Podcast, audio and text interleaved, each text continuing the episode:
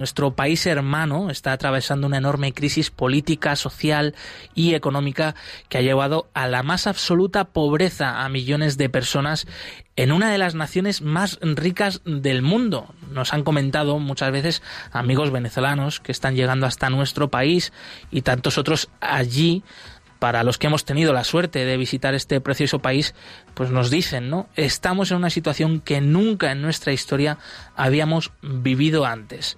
Y es que la semana pasada, entre otros, también fue Monseñor Luis Argüello, secretario general de la Conferencia Episcopal, quien comentaba en una entrevista en la radio que acababa de visitar este país, Venezuela, y destacaba la enorme precariedad de la vida. Ponía, por ejemplo, pues la vida de, de madres que ahora estaban dando a luz en sus propias casas cuando siempre han tenido una buena atención médica en los hospitales, ¿no? O también destacaba Luis don Luis Argüello las colas de hasta tres días para repostar gasolina en un país que tiene las mayores reservas de petróleo del mundo. ¿Hasta dónde puede llegar la locura del hombre de una gestión política nefasta de un país totalmente secuestrado por las, pues una de las peores ideologías ¿no? del mundo como pues como es el comunismo y también pues eh, queríamos conocer de cerca esta realidad una vez más, una vez más de Venezuela. Nos hemos acercado a Venezuela en los recientes programas, pero no podíamos mm, dejar mm, de hablar de ello de nuevo y sobre todo pues conocer cómo están sufriendo allí las personas, más allá de las enormes cifras, obviamente, que nos están llegando, como que ya 5 millones de venezolanos han huido del país ante esta precariedad, lo que supone cerca del 20% de la población, ¿no? Imaginaos, ¿eh? O, por ejemplo, otra cifra también tremenda que conocemos de Venezuela, que el 60% de la población necesita ayuda exterior, o cerca del 90% ya busca comida en la calle. Bien, más allá de estas cifras, detrás hay personas y bueno, queremos acercarnos a esta realidad y, lo haremos de parte de alguien que lo conoce muy, muy, muy de cerca. En unos minutos hablaremos con Julia Teresa Borges Figueredo. Ella es eh, pues una madre de familia venezolana, esposa, lleva desde ya varios años viviendo aquí en España, pero sigue teniendo familia, amigos allí. De hecho, incluso un hermano sacerdote, que es uno de estos valientes de la ayuda que está haciendo la Iglesia en mitad de esta tremenda situación que atraviesa Venezuela. Tenemos al otro lado del teléfono a Julia Teresa Borges Figueredo. Ella es una madre de familia, esposa, laica, venezolana, viviendo aquí en España durante ya varios años, pero que obviamente sigue muy conectada con la realidad de su país a través de su familia, de sus amigos y recientemente además ha sido una de las caras visibles de la campaña Yo contigo Venezuela que ha puesto en marcha Ayuda a la Iglesia necesitada, en particular en eh, Sevilla y en la diócesis de Sevilla. Julia Teresa, bienvenida. Buenos días, saludos cordiales para todos. Pues después de mucho tiempo hablando, Julia, que, que, yo personalmente pues he tenido la suerte de conocerte en primer lugar, de animarte a esa presentación de esta campaña Yo Contigo Venezuela en Sevilla, me da mucha alegría el poderte tener también aquí en nuestro programa en Perseguidos pero no olvidados, así que bienvenida a lo primero. Y bueno, la pregunta sería, ¿qué, ¿qué, te cuentan tus familiares y tus amigos de la situación actual en Venezuela? ¿Cómo les está cambiando la vida? Bueno, la situación en Venezuela es tremendamente difícil. Eh, me tengo la experiencia de mi hermano sacerdote, que estando en una parroquia en la periferia valenciana, eh, bueno, sus feligreses llegaban mm, con menos masa corporal, llegaban más delgados y él, bueno, eh, como muy preocupado, pues les preguntaba que qué les, qué les estaba pasando, ¿no? Porque, y bueno, las personas decían que es que solamente desayunaban, pero no almorzaban ni cenaban, pues porque la situación es tan dramática que con un sueldo mínimo pues no alcanza para, para comprar la cesta básica, ¿ok? Y para alimentarse debidamente. Entonces, pues nada, decidió con un grupo de, de sus feligreses formar, conformar un, un comedor social y actualmente asisten 150 personas diarias de lunes a viernes y 300 los domingos. Entonces, pues la situación es un poquito eh, muy dura, pues, porque no es solamente la parte de alimentación, sino que también les cortan la luz, es que también eh, hay escasez de agua, eh, hay escasez, un 99% de escasez de medicina, el gas es difícil de conseguir, bueno, en fin, es que lo están pasando, el deterioro social es dramático, es impresionante. Y en particular sobre tu hermano Nelson, eh, que nos eh, ya estás avanzando, ¿cuál es la labor allí? Que bueno, es un poco el la labor de todos los sacerdotes ahora mismo en, en Venezuela, seguramente. Eh, ¿Cómo es? ¿Cómo es que te cuenta él a ti, para él, cómo es vivir su vocación y su fe en esta situación?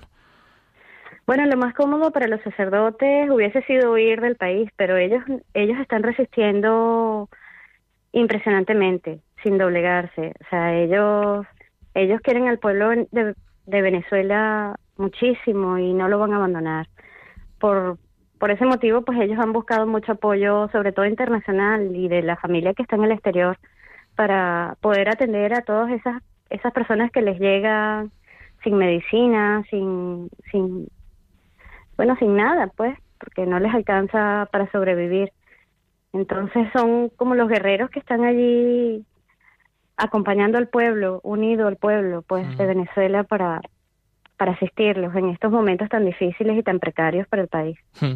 Julia Teresa, vosotros habéis vivido además muy de cerca las consecuencias de esta crisis, eh, porque bueno, tuvisteis eh, la pérdida tremenda mm, de ver fallecer a vuestro padre por la falta de asistencia sanitaria. Eh, ¿Podrías compartir un poquito esta situación que además están viviendo actualmente muchos venezolanos? No es que vosotros hayáis tenido esa mala suerte, sino que es que es una situación tremenda. Bueno, nos tocó vivir unos tres años un poco difíciles, ¿no? Porque, bueno, primero en el 2013, 2013 sí, más a principios, falleció mi sobrino Alejandro por un tumor cerebral con tan solo 19 años.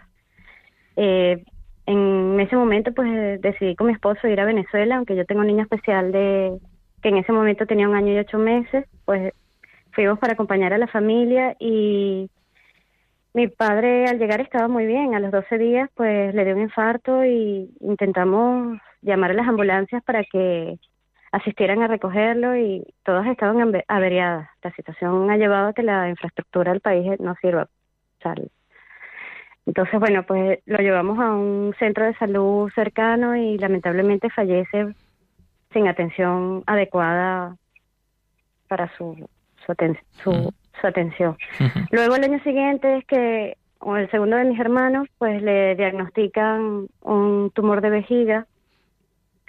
Y bueno, su seguro privado no le ha alcanzado para, para operarse y ah, tuvo que asistir a un hospital público de Caracas en el cual tras tres meses en coma fallece lamentablemente. Y bueno, para la familia fue un...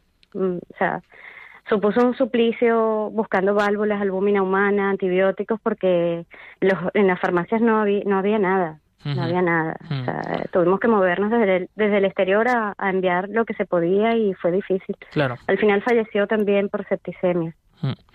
Situaciones muy muy complicadas, ¿no? Que, que, que quizá, pues, oye, cualquiera también aquí en España podríamos vivir estas, estos momentos ¿no? de, nuestra familia, pues un padre malo, un hermano con, con, una situación difícil, pero para que nos hagamos cuenta ¿no? también de la indignidad y la injusticia pues que ahora mismo se está viviendo en Venezuela, eh, que situaciones así que no serían en principio de peligro de, de muerte, ¿no? Incluso, pero que, que, está llegándose hasta este punto tan, tan grave. Y eh, bueno, Julia Teresa, tú llevas ya mm, varios años aquí en España em, y bueno, pues convives habitualmente, ¿no? Con pues como una más, ¿no? Ya de nuestra sociedad y bien acogida y querida, por supuesto. Eh, ¿Cómo definirías la fe y el carácter de los venezolanos, incluso, pues, quizá comparando, ¿no? Con los españoles aquí. Bueno, la verdad es que los venezolanos eh, tenemos mucha fe, tenemos mucha fe. Intentamos resurgir de las cenizas, como decimos, ¿no? Y, y tener fortaleza para, para aportar desde el exterior. Nos unimos todos, todos estamos unidos para lograr un cambio en Venezuela, un cambio social, un cambio político. ¿okay? Estamos todos intentando eh, cambiar la realidad que es triste para el país.